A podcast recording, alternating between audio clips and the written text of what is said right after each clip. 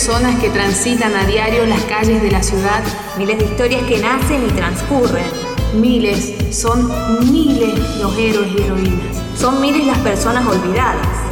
Le damos visibilidad a quienes a diario regalan su tiempo. A quienes a diario lo regalan y no son noticia.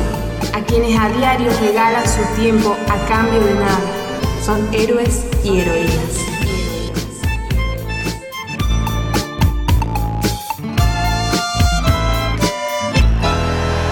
Alejandro Ironisi, vecinalista, militante, una mujer con todas las letras.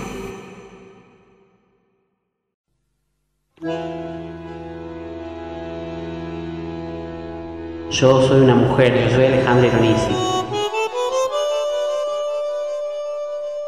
El médico cuando me operó a mí me devolvió la vida.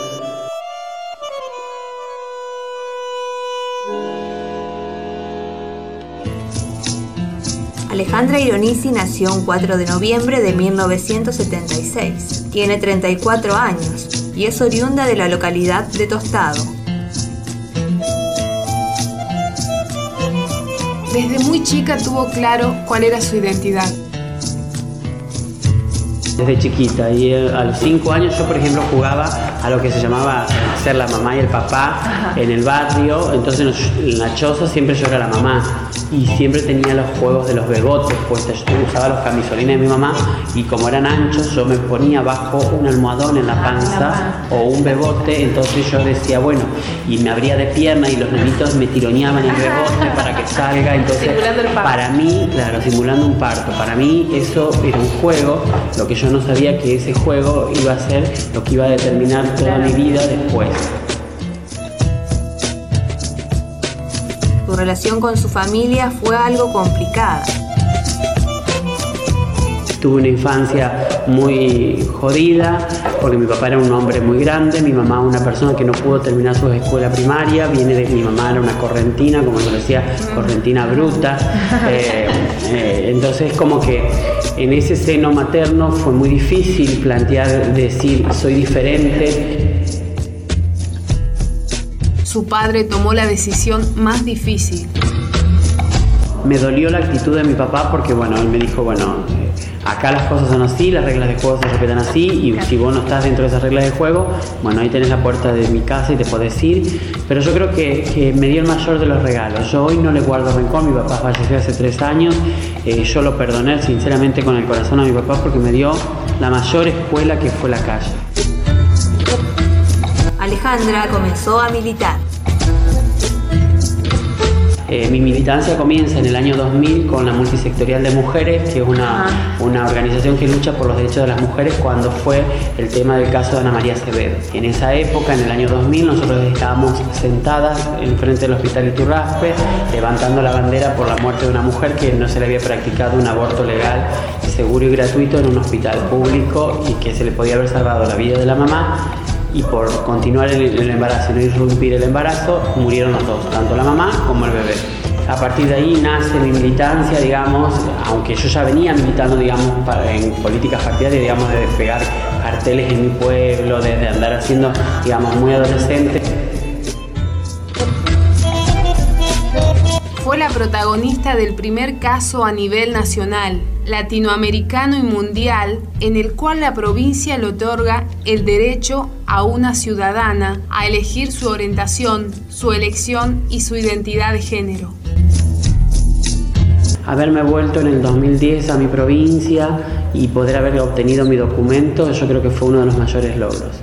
Que un Estado provincial reconozca que estaban vulnerando derechos y que había una violación de la persona en lo, constitucional, yo creo que fue el mayor logro, porque también eso, un éxito, voy a decir, Santa Fe, la cuna de la Constitución Nacional, eh, no fue fácil, para los que no saben, tener que llorar adelante de miles de diputados y de senadores, tener que ir a la Casa de Gobierno todos los días a, ver cómo estaba mi expediente, cómo estaba mi trámite, el que a veces no te atendían y que vos te volvías llorando porque te daba impotencia, te daba un montón de cosas, también hace de, de eso, digamos. Yo creo que ese fue uno de mis mayores logros. La búsqueda laboral para Alejandra fue incesante, sin embargo, no se dio por vencida y consiguió un logro de relevancia trascendental. La búsqueda laboral fue intensa, yo venía participando de distintos concursos, siempre me presentaba, eh, digamos, al hospital. Mi relación con el hospital, a pesar, digamos, también de lo de la lucha con el caso de María Acevedo, siempre fue una relación con la dirección del Hospital Iturraspe muy buena porque articulábamos otras necesidades que tenía el colectivo trans y la diversidad sexual dentro de lo que es el sistema de salud público. La operación de reasignación sexual fue el siguiente paso en la vida de Alejandra. El 22 de mayo de este año se realizó una vaginoplastía con la cual cerró un ciclo.